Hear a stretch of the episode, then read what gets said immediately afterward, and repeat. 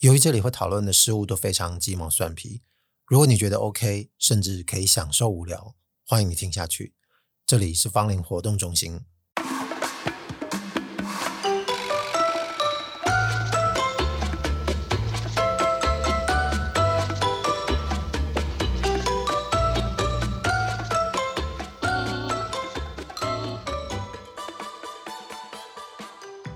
在最最最前头，我要先说，就是今天会讲到一部电影，然后一定会爆雷。那这部电影叫《宝可噩梦》。如果各位还有人打算要去看了，因为它蛮新的，我录音的时间来算的话，它上映应该将近快一周而已。如果你打算要去看的话，你可以考虑晚一点再听我这一集的内容。啊，如果你觉得没关系，你不担心爆雷，或者是本来就没有打算要去看这部电影的人，那应该可以放心听下去了。就算没打算去看，应该也不会影响到我接下来要再说的可能某些理解的部分，因为剧情我本来就会提到嘛，那不是完完整整会围绕这部电影。严格来讲，它应该算是一个起点而已，应该不会是一个特别轴心的东西。我想光是听到我提到里面的一些情节，理解应该就够了吧？哦，但除了讲这部电影的内容之外，呃，当天去看这部电影发生的一件小事情，其实。我不知怎么的，总觉得这应该算是一个蛮有效的呼应，或者是对照。如果你是还喜欢看一些有的没的电影的人，这位导演叫 Ari Aster，应该多多少少知道。他之前有两部电影叫《夙愿》跟《仲夏夜》，这个字念夜还是雁啊？哎呀，现在没办法查。反正我今天选一个发音吧，错了的话，请各位稍微包涵一下吧。啊，OK。前两部电影有看的人应该知道，它不是完完全全的商业主流，因为有些口味有点过猛啊。大部分都会认为是邪典或者是恐怖电影。那因为前两部片我非常非常的喜欢，所以我对这位导演应该有一定的信任度，也所以接下来这个《宝可噩梦》我就一定会去看了。但当然事前就会先了解一下到底是怎么样的故事。我发现在网络上收到的讯息。赶快撒龙博啊！我不知道他到底这次打算要讲什么故事哦，就只知道有一个中年男子要踏上返家的旅程啊，要去探望自己的母亲，就这样而已。然后这个电影有三小时，应该说是两小时五十九分钟了。啊，提早就先在网络上订票，但因为这部电影实在是没有特别热门，所以我进去就发现这整排就只有我一个人坐。啊，前面我不是有说有发生一点小事吗？就是这个电影开演的时候就开始发生了，就在我的某一个后方啊，应该隔着三排左右的位置，有一个人正在一直吃爆米花，所以他那个纸的声音跟那个咬爆米花的声音就特别明显。但他不是那种非常大声的，或者是跟别人在讨论剧情的那种噪音，但是他确实有点干扰，你就会觉得存在一个有点模糊的界限，你到底要不要去跟人家说你把音量放小？可是同时间，你又会有点感觉，你要是叫他放低音量，那大概就是只能不能吃而已。要不然就是你必须要教他怎么吃，教他怎么吃是一件很奇怪的事情，你不可能对一个陌生人讲到这么细的部分。这是来自于我们自身的经验啊。如果我要咀嚼一个东西，希望别人不要听得太大声，那我一定要想办法把我的嘴闭紧，且我要慢慢的咬，我不能咬得很快。慢慢咬，对付爆米花，它的声音就真的不会很明显。但是如果是一定的咀嚼的频率，那它一定就会发出声音。至于你的手伸进那个纸袋里面要抓那个爆米花的动作，当然也要轻一点。我刚说这两个动作，咀嚼跟拿都是很细微的动作，你才有办法不要影响到别人。那如果说你叫人家不要那么吵，顶多他办不到，那他就是不能吃。不能吃，那你也没有办法。你会觉得好像人家的权利为什么不能吃东西？所以你就会处在那种要不要告诉当事人，或者是继续忍受这个声音。刚好这部电影虽然它是有一些声光效果，有时候会有一些音量，更多时候它其实是没有配音的，就是单纯人家在行动或说话而已。所以这个时候你就会发现那个人在吃爆米花，在拿爆米花，声音又持续出现，持续干扰你。那个时候，我们自己心里就会开始盘算说：“啊，玻璃下面写人家在说哈。”你那个时候就会给自己设一个期待值，说也许前面十几分钟就吃完了，因为他吃的这个频率哦，应该不算太慢，但也就因此会导致你就是一边在看这个电影的内容，一边心里会惦记着那个声音什么时候会停止。一直到后面啊，大概二十几分钟，我忍不住回头看了一下。我当然不确定那个人有没有看到前面的观众在回头注意他。有些时候对这个是有点效果的。那那时候我回头，好像那个人声音就变小了，只能猜测，也许有可能他注意到前面的观众受到他的声音影响，所以他稍微收敛了一下这个声音。但是如果就我们前面所分析的，就是你吃这个已经没有办法不发出声音的话。除非你是那么讲究，就如同我刚刚前面说，你是知道怎么去控制的。但这个在人群上来看，这个比例应该比较低啊。大部分人不可能细心到一个这种地步。但如果要说我是不是因此在前一段时间没有办法专心看里面的内容，倒也没有，这还是很专心在吸收电影里面所呈现的剧情。而且哦，电影大概前面演到没有太久，我就忽然感觉到一件事。就在后面，这个人吃爆米花，他引起我这个声音的干扰，然后还有接下来我在思考这个事情，怎么好像有点在电影里面的事情真实上演到这里来？当然，那个事件是不完全一致的哦。当然，讲到这里，我觉得我就有必要稍微跟各位解释一下，因为我既然前面已经有跟各位说过警语了，我现在就放心开始讲这部电影里面大概在说什么。这主人公是一个男的，叫 Bo。戏里面翻译好像叫阿宝，就是阿宝买了机票要回去找他妈妈，不知道是他父亲的忌日还是生辰。对于这个纪念日，我有点忘了。总之就是一个原因，他要回家探望他妈妈。但他所生活的那个公寓跟周遭的街廓就是极其混乱，而且光怪陆离。从这里开始，应该很多观众就会觉得，哇，这傻小啊！就地上还躺着一个尸体，但是没有人在管他。这边有人在抢劫，旁边有人在跳舞，闹哄哄、乱糟糟的。然后还有人正常在里面生活，也就是在你周遭呈现的各式各样你就没办法理解的状况。我们一般在城市里面生活，应该是不会觉得这件事情这么荒谬啊。所以说，为什么大家会觉得就是光怪陆离？然后眼看着明天就要出发，主角从外面回到家的时候，就要一路躲避这种他觉得个个是险境的人们啊，跟一些行为。那终于可以好好睡一觉，他就发现有人从门缝偷偷的丢了纸条进来，跟他说：“你可不可以降低一下你的音量？”这阿宝就觉得说：“看我根本没有发出声音啊，怎么会这样呢？”所以他也没办法做什么事，他就继续睡。过了几个小时，新的纸条又从门缝推进来了，他又听到这个声音，就跑去捡起来，就发现对方的口气越来越凶。再来第三张纸条，又过一段时间来了，果然就说：“你要这样好，那我们大家一起来闹。”啊，阿宝就想说：“看我什么事都没做啊？我怎么会变成这个样子？”就要从隔壁啊，或者是说其他楼上还是哪里传来非常大的这个音乐的噪音，感觉就对方在跟他扁了。从这里开始，我们就会觉得有点莫名其妙，这个电影有点不妙。刚刚前面看到那些有的没的画面，这该不会是我撒龙某的电影吧？然后因为这个噪音导致他第二天就睡过头，然后他赶着要搭飞机的时候，这个忘那个忘。出门拿着行李，在门口又发现忘了一个东西，又跑回房间，走到门口发现他的行李跟插在门上的钥匙不见了。阿宝想说啊，哇塞啊，那他怎么办呢？他就只好拿起手机打给他妈妈，就跟他妈妈讲说，现在可能发生一点困难，因为刚刚说的那些事情，你就觉得很阿杂，但是你还是得要跟妈妈讲啊。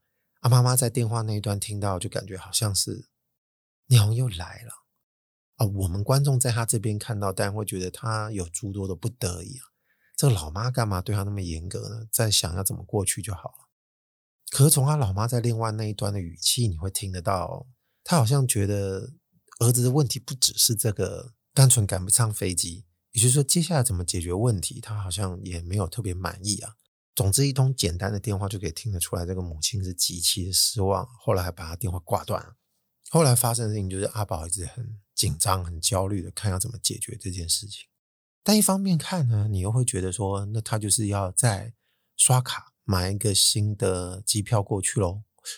他说不知道为什么这个卡就被拒绝了，就没办法刷。他就一直想说，那应该怎么解决？我们会感觉到，就所有的事情都卡住。他好像有一件事要干，但是好像这件事情干不好。这么简单的事情干不好。虽然外面的世界又觉得有点乱，又有点险恶哦，可是如果你还是想要把这件事情做好，你会觉得奇怪，怎么老是有出一些状况？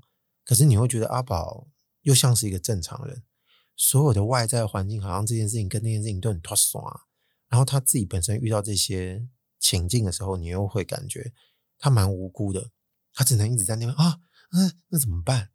就在我们觉得说他到底能不能往前迈进的时候，然后就发生了一场严重的车祸啊，被车撞。因为这个车祸，他就被带到撞倒他的人的家，然后被撞得蛮严重，所以他们就希望他能够复原。但是他心心念念还想说，不行，我赶快回去见我的母亲。再加上出事之前，他打一通电话，发现好像家里出事了，应该是母亲突然出了意外，好像连妈妈都被家里的那个吊扇砸中头死掉。所以他就一直想，这到底是不是真的？那如果是真的，那他就更糟了，怎么还不赶快回去？然后在当地的律师又跟他通上电话，又跟他说：“我们现在就是希望你要赶快回来。如果你不回来，儿子不在，母亲是无法下葬啊，这就是一个羞辱啊！”他越听就越焦虑，但是他因为被撞了，又身负重伤了，就要慢慢复原，然后就一直跟这个撞了他的夫妻讲说：“可不可以赶快把我带去？我想要回家。”然后他们就说：“你现在身体的状况又不行，如果你要搭飞机，你的伤口会裂开啊。”我说：“那要不然你再等一下。”我们手边的事情先忙完，我们就会开车载你去，然后就只好等啊等，又等了不止一天，就这样子一直拖拖拖拖拖到最后呢，他在这个人家又发生事情了，发生事情他又逃。如果还没看能听到我现在在讲述这些剧情的推移，你就会觉得这傻小啊，怎么是这样子的？而且后面还没完啊，到底最后应该是怎么样啊？但我觉得我有必要省略很多情节跟一些。其他体验各种光怪陆离的环节啊，总之故事推演到最后，他终于有机会回到他家里了。到家的时候，那个丧礼都已经办完了，大家都在收东西了，就只剩他一个人在他母亲空荡荡的家。接下来突然就有人来访啊，然后这位来访的人是他儿时就很倾心的一位女孩子。那个时候他就一直心中念念不忘这个女孩。这个女孩以前在小时候跟他。有着那么几天的缘分，后来突然就因为一些你也没办法理解的原因离开了他。这个女孩子以前跟他讲，叫他等他，就这个阿宝一等，就等到现在这个年纪，都已经四五十岁哦。所以他再见到这个女孩子的时候，已经是在他妈妈的家的门口。当然，这个女孩子现在也长成一位熟女了。至少我觉得，在戏里面的形象跟定义，她应该算是一个风姿绰约的女子。这位女子本来要离开了，结果阿宝跟她聊上几句之后，她突然来了一点小勇气，突然就吻上了她。这时，这个女孩子可能突然就明白了一件事情，她突然就又回到这个家里面。他们说这个邂逅，她不如就把它完成到底吧。他们就决定上床了。这场戏结束之后，这个母亲不知道为什么突然出现了，我又没死，啊，刚是怎样？但是前面已经演了那么长一段时间，就是整部电影都已经。各种腔，各种奇怪的东西，所以你觉得这个母亲突然没死，好像也还好吧？啊，但接下来你就很好奇，说这个母亲没死，那到底要跟儿子讲什么了？从前面的那些种种到现在，你就会发现，这位母亲对这个阿宝从小到大给予他的压力，应该无疑是很沉重的，所以就会让他变成现在的阿宝。接着应该感觉得到，这应该是这部电影的一个高峰，因为接下来这一段蛮长的戏，就是儿子跟母亲的对峙哦。母亲就一直在指责这个儿子，其实对妈妈的爱啊，几乎是不存在了。这阿宝就只能很懦弱的反驳，这个反驳嘛，也有点无力。也就是说，在吵架或辩论这种情况下，母亲永远就占上风了。这个儿子呢，就一直被压到最后，有点被送，突然就把他妈妈掐下去，掐一掐说：“哦，怎么我怎么会做这种事情？”突然手就一松，但是妈妈开始倒下去就死了。那你说那个电影？接下来不要闹羞涩啊！我突然知道你已经很多莫名其妙的事情在这部电影里面层出不穷。我觉得这一点就很重要，就是如果你今天已经前面已经领受过这么多莫名其妙的事情，在理智面上面，你当然会觉得你理不出头绪。但如果你不看理智面，其实大家就猜得到，张阿宝不会有好下场。整个世界在他的逻辑里绝对会对他做对了。他再怎么样离开杀了他妈妈的现场，他一定会有一个莫大审判等着他。他离开这个房子呢，就走到这个外面应该是有一个河边还是湖边，他就开着小船就离开了，就开着开着，突然就莫名其妙被带进一个很巨大的圆形的审判场里，就灯一打亮，他发现他原来就我妈妈怎么突然又没死了，然后旁边可能就来一个像检察官一样，就开始审判他的罪。当然，他所有的辩驳又再次的苍白无力。我们大家都知道说，是啊，差不多啊。阿宝这个罪哦，被定的差不多了，定完就该死了吧？电影的最后的结尾就是出现在一个他在这个船上突然啪翻覆的画面，应该算是有点小爆吧。那个节奏有点快，我眼睛来不及去理解，但是就是船已经顶到边了，人应该就被盖在这个船下面。最后本来还有点挣扎的声音，最后就死了。他那个挣扎的声音是有点呼应到一开始电影从一个全黑的画面，仿佛在模拟就是一个孩子从子宫出生的时候，从一个全黑听到一点水声，听到外面的声音，然后来到这个世界的那个模拟。只是这一次阿宝就是在水里死掉了。这肯定有很多人会在分析这部电影跟这个故事的时候会拿来做这个比较。我觉得这已经是非常容易理解，我觉得这也不需要特别去说。不过看完电影，你当然还是会去看一下已经看过的人怎么去聊这部片。你心里当然有点明白，这应该是很两极的。有些人应该会给予非常低的评价，就是说这个人就是搞炫技，故意在玩弄观众，自以为是；要不然就是有人因为纯粹看不懂，所以会给他很低的评价。但很喜欢的人呢，就会觉得很喜欢。重点是比较长的一些分析或评论，我看有没有一些。具有启发性，或者是你觉得，哎，对对对，你非常有同感的内容。首先，对于这种光怪陆离的内容形式，可能有些人会想到说，哎，大卫林区，或者是里欧卡霍。大家在看他们的电影，常常会觉得沙博，又没有办法理解那个逻辑的连贯性，所以你会看得有点挫折。而、啊、他们会觉得这部电影可能是这个 Ari Aster 头一次要向刚刚说这两个导演靠拢。但有人提到另外一个创作者。我觉得某个程度上，他应该更接近啊。如果说有更多了解的人，我觉得这应该是基本的类比门槛，就是作家卡夫卡。这几乎已经不意外啊。我当然没有特别去查说这个 Arias 有没有在座谈会啊，或者是什么样子的场合里面去说过他这个创作跟卡夫卡之间的关系，或者是他本人被卡夫卡影响有多重。但这部电影绝对是有的。尤其是最后的审判，就觉得哇，这个真的超像了。我就不用讲，卡夫卡有一个长篇小说《审判》，他写过众多那种短篇的故事，里面其实也有一个故事叫《判决》，只不过是给主人翁压力，并不是来自于母亲，是父亲。但如果稍稍有点了解了，或者是有看过他的著作，或者是有看过相关的评论的人分析也好，可能会知道卡夫卡他毕生一直被困扰的，可能是父亲的形象。会蔓延到他对于著作很多无力，或者是对于自己没有用感到悔恨的这种感觉。这个《宝可噩梦》里面就几乎可以说是卡夫卡故事的当代版。但我们这么说的时候，当然还是要有点小心哦，因为在看这部电影，总会觉得说导演不至于那么没有智慧，或者说那么笨。我只不过是要把一个卡夫卡式的故事。关于卡夫卡这个人生的挣扎，或者是他最核心的那些无力，用电影的语言呈现而已。那其实我觉得我也没有必要成为一个创作者，成为一个大文豪的代言人。我觉得其实并没有特别重要。这样去理解一部片，或者是这个导演本身，我觉得当然都会有点片面。再加上看的时候，其实你会感觉到，虽然明显的跟卡夫卡跟他的作品是有很大的共振，但绝对不会只有这个部分。尤其电影本身它需要靠一些表演，还有一些细节是文字上面不会给予的。因为我们通常在看文学作品的时候，有很多部分是你必须要去在这个画面跟细节上面产生自己的一种理解想象，再跟着剧情一起走。电影或戏剧类的东西，它给予你的讯息就特别的明显。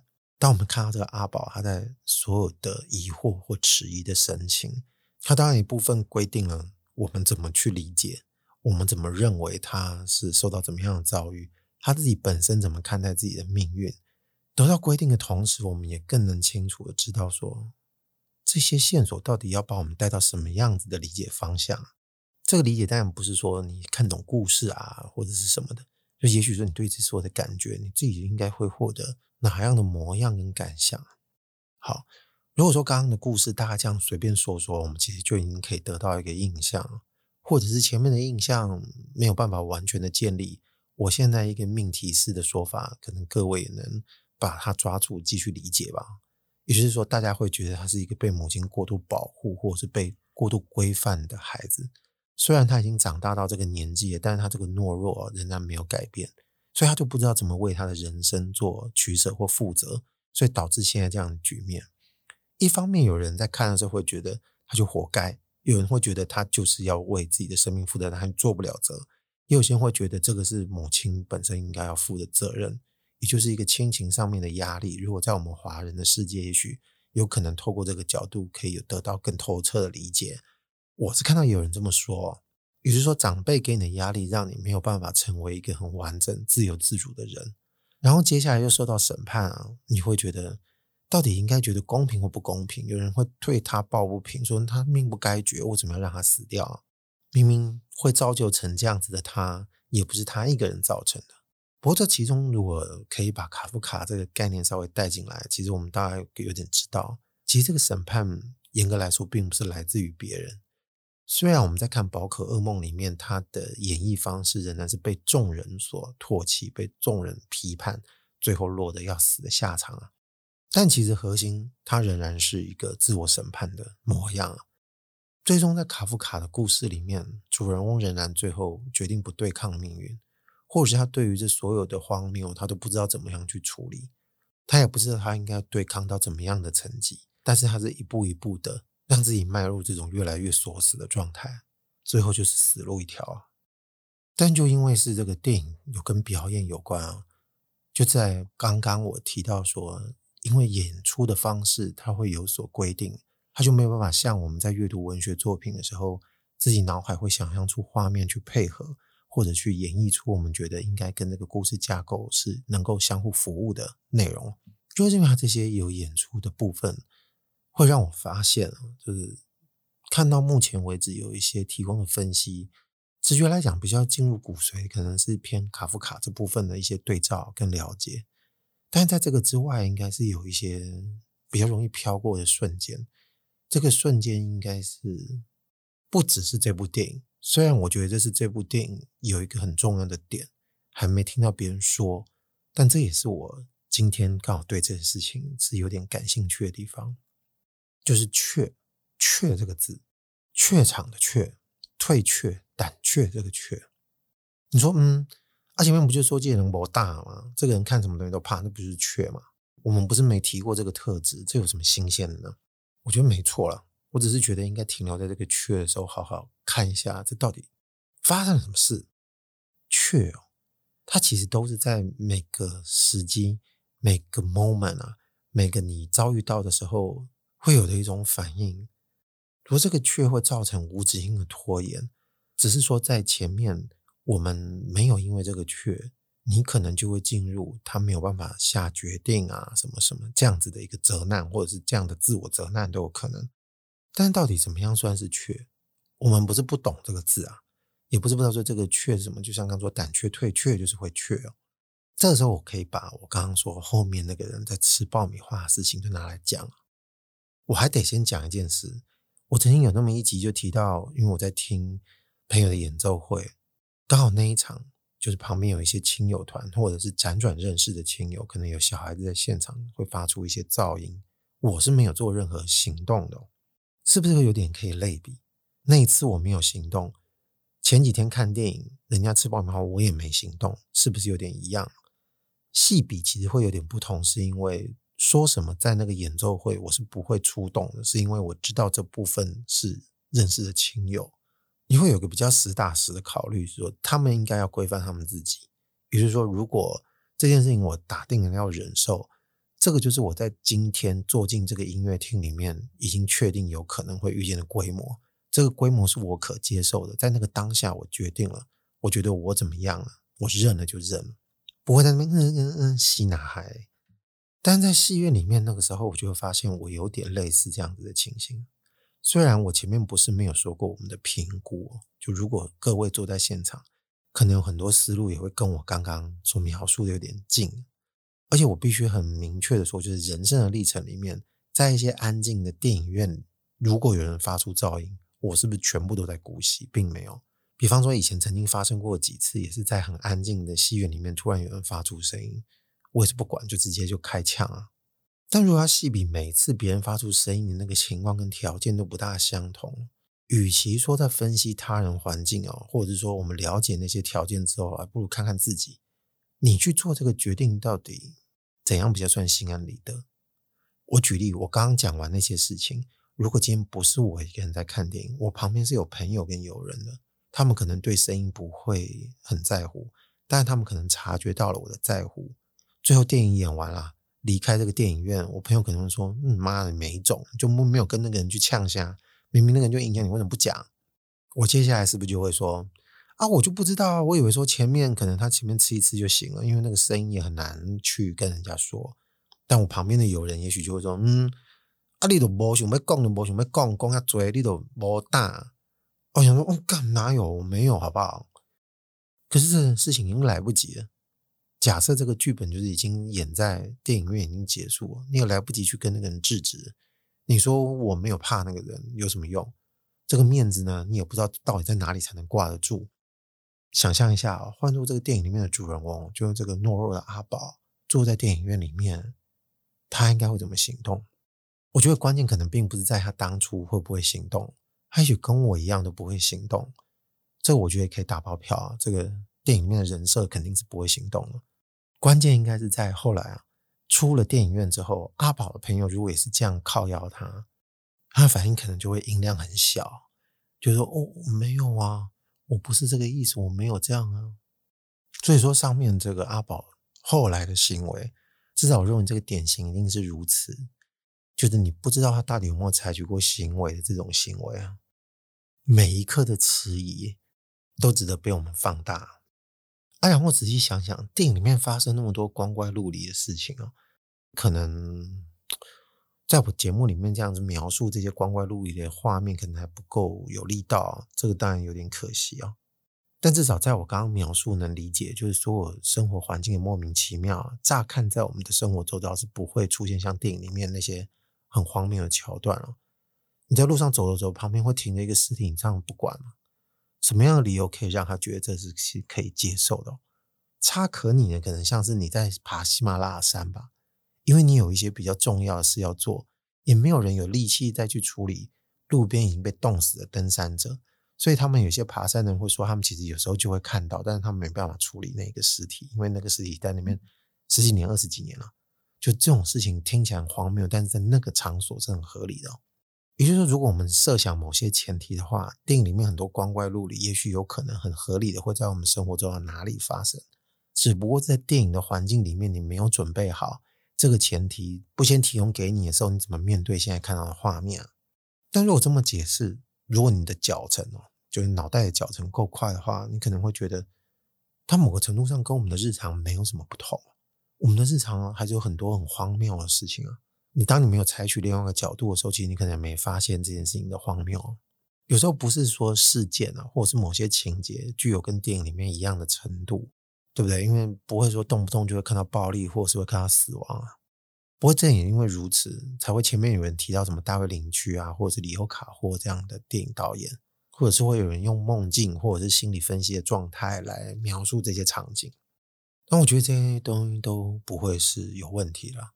我只是觉得，如果可以的话，暂时大家都不用觉得这个东西有什么大不了的，因为你生活的险境是无时不刻在上演的。就算你没有跟人交流，关在自己的房间里面，坐在书桌前看书，光是那个台灯插的那个电源，你都会不知道它什么时候会电线走火。你永远都会有任何让你可以感到焦虑的事。书柜的背面会不会其实有很多白蚁在爬了？那你是不是要把所有的书拿出来都要翻一次呢？还说你不翻不畅快？我当然可以告诉自己不需要这么焦虑，这一切没那么严重。但等到突然发现又有一点点蛛丝马迹的时候，你会觉得，你鸟刚刚在干嘛呢？为什么不早点去发现？为什么不早点去查呢？可是，在决定行动跟不行动之间，就永远都是一个迟疑卡在那里啊。我们的生活中有时候就是会需要某点迟疑，但有些时候你又不需要迟疑，你把每个生活片段、每个瞬间都隔放啊，每次的大小事都会不知道到底要不要迟疑。但只要你有点胆怯，就所有的事情都会变得一样了。所以当我们看到那个宝可噩梦里面主人翁经历这么多事情，最后按那细体，但这非常直接哦。我觉得某个程度就是我们的人生对照啊。你把它想的严重一点，就是这部分的事情体现，大概模样跟那个差不多。只是什么时候我们才认为应该要行动？我们会不会看的时候，或者是听我刚刚在讲，你会觉得，干，不是很愿意承认啊？但是好像有点说中了。我好像不见得每一件事情都需要行动，但是我好像也确实有很多事情都没在行动。我只要没行动呢，我就会马上给自己一个原因或理由，要不然我觉得我好像没有办法好好活。每次不行动，我们都觉得我们有理由可以不动作，或者说有啊有啊，我们都有在行动。可是仔细想想，你会发现是少之又少。你就跟那个电影里面的人一样，都是被事件或命运推进的，大多都是顺应情势所做的动作。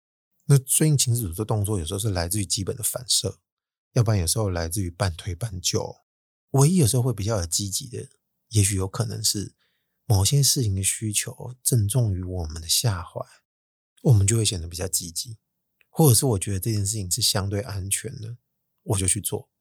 我刚刚不是提到那个阿宝就罕见的就吻了他心仪已久的一位女性吗？这个出于欲望使然呢，我觉得他当初确实是得到了一点暗示，他以为他妈妈已经死了，虽然他又有点迟疑，妈妈是不是真的死了？在那个当下，他会选择。先靠拢自己人生可以终于做主的那一面啊，在那样的情绪下会烘托自己，就敢于去做。今天他的妈妈要是站在旁边，就算他这一把年纪，他应该也不敢对那个女生越雷池半步。但在那个时候，他会勇于满足自己的欲望。你会发现，这样仔细想一想，就是哦，这个男的有过别的，刚刚好不容易才替他找到一个，就是有了他有勇于行动，就发现原来也是在某种安全的范围下才动了。然后这个电影演到最后，我刚刚不是说到他在一个巨大的圆形的审判的室内的场所啊，最后他就被判淹死哦，就船就翻倒，这个电影画面就结束，但他画面没变黑啊，也就是说，我们就看着这个画面拍的这个池子中间的后面啊，这个圆形的观众席，慢慢的观众就散去了。我觉得有个很妙的一点，就是包括我在内，有很多人如果算是还蛮认真在看这部片的。那个当下，他没有办法马上站起来离开电影院。他不知道为什么，明明知道这个电影就结束了，也不会有彩蛋，你大概猜得准，也都不会在什么突然来给你一个反转，什么人突然从船里面爬起来，不会。你看到就是曲终人散。也就是说，我们现在在干的一件事情，其实没有人会同情你，因为其实我们也不会同情别人。那为什么做到最后一幕，我们还舍不得离开啊？我们是同情阿宝吗？我觉得不是。我们那时候比较像是那个死掉的阿宝灵魂出窍了，站在那边看说：“你们就这样走了，我怎么办？”我觉得比较像是这种感觉，而且没有人会同情我们自己。还有个原因啊，就是说我们通常都是活到一个岁数了，就是二十几岁也是一个岁数了。我们人生到某个阶段，其实知道很多事情其实是可为的，也就是说，你应该为自己做一些行动。有时候甚至真的觉得它是真的可为，不只是可以而已。但是你还是跨不出去，你没有真的行动，选择不行动就会进入另外一个阶段，就是完完全全就会进入另外一个阶段。我们其实都会知道，你不行动就会变怎样，但目前没有什么机会去意识到这件事情，因为我们常常会马上给自己理由。这个社会当然还有一个比较奇怪的出口，这个出口会导致我们现在人的模样也有点。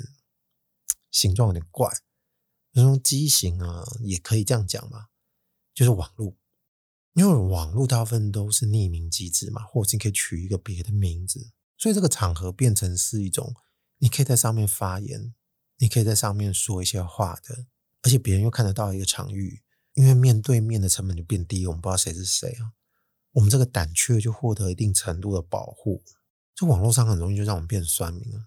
就像是刚刚阿宝放胆去吻了他心仪的那个女孩子一样，有时候这个口一打开，我们说话就特别口无遮拦，然后你就觉得哇，这那还要 M 丢啊，恭维他拍天啊，偶尔我们有时候不是就会发现说，哎，抓包抓到有人就是乱讲话，然后就被人家揪出来，就发现，哎，这个人的模样跟他说话的样子，跟他网络上说话的情形是完全都不一致哦。就这个人现身的模样跟他网络上说话的模样没有办法兜得起来。可是我们又明明白白的知道他是同一个人干的事情。我们一般不是就会觉得说，啊，你就是孬种。只有在别人看不到的地方才会在那边呛下，还类似像这样子的挖苦啊，就是考试，我们其实大家都会有。结婚都是问我，我心里会不会这样觉得？当然这样觉得啊。可是彼此有这么说的时候，那你自己会不会干？我说我当然不会啊，我当然不会这样干啊。可是我们也不知道到底有多少人在说谎，也有可能我现在跟你们在说谎，说说不定阿贵本身有另外一个人格在那边，在那边乱呛，那边乱靠腰。但是我就这样好了，把我就当做一个例子。假设我真的有另外一个匿名的 ID，可能在网络上特别故意爱找人家乱讲话，那我哪天被人家抓包，就发现怎么跟你这个人差别差很大。我觉得至少那个时候我应该要告诉自己一件事情，就是我不要在别人面前卖可怜，因为你会发现我刚刚举的那个现实例子，有很多人就会在现实里面就装得很孬啊。就说，因为我这个有什么问题，我这个怎样怎样，所以就是我才会变那个样子啊。每个人就是个阿宝啊。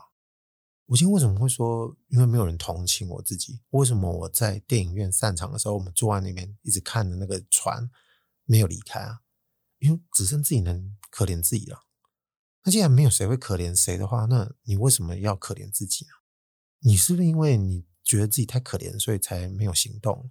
如果一开始在很多人生的抉择上面，你有决定行动，面对失败，这可能是接下来你要去做的事。可你从来没失败过，你也不知道，或者是失败一次两次呢，你就收回去。那我总得要给自己一个明白，到底是我下次不行动的原因是因为我怕失败，还是因为我知道他一定失败？那接下来我要干嘛？但它不是应该拿来做一个理由，就是结论性的东西应该会。至少在这个已知基础上，应该是持续作战才是一个比较能够理解的态度吧。啊，不如我们就把情况缩小到我们要去那个水煎包摊，要买个水煎包，然后说我要高丽菜，不要加辣。然后老板不想给你加辣，就说老板加辣也不错啊。啊，你是会哦哦，就拿着那个付钱就走了，还是说我不要，你自己再给我一个，你这个卖给别人，我不要吃这个。然后这时候突然老板的眼神就杀过来。你是会说啊，后来后来算了算了，还是你会说啊，不嘞，不要怎？还是你要说，哎，我今天没当了，我家下面落赛啊？还是说，刚刚说不要辣，就真的是不要辣？这个没办法，加辣我就不要。还是老板一个眼神过来，我们就回到前面的回路，就哦，然后就拿着这个水晶包就走了。好吧，今天就先到这边。芳邻活动中心，我是阿贵。拜拜。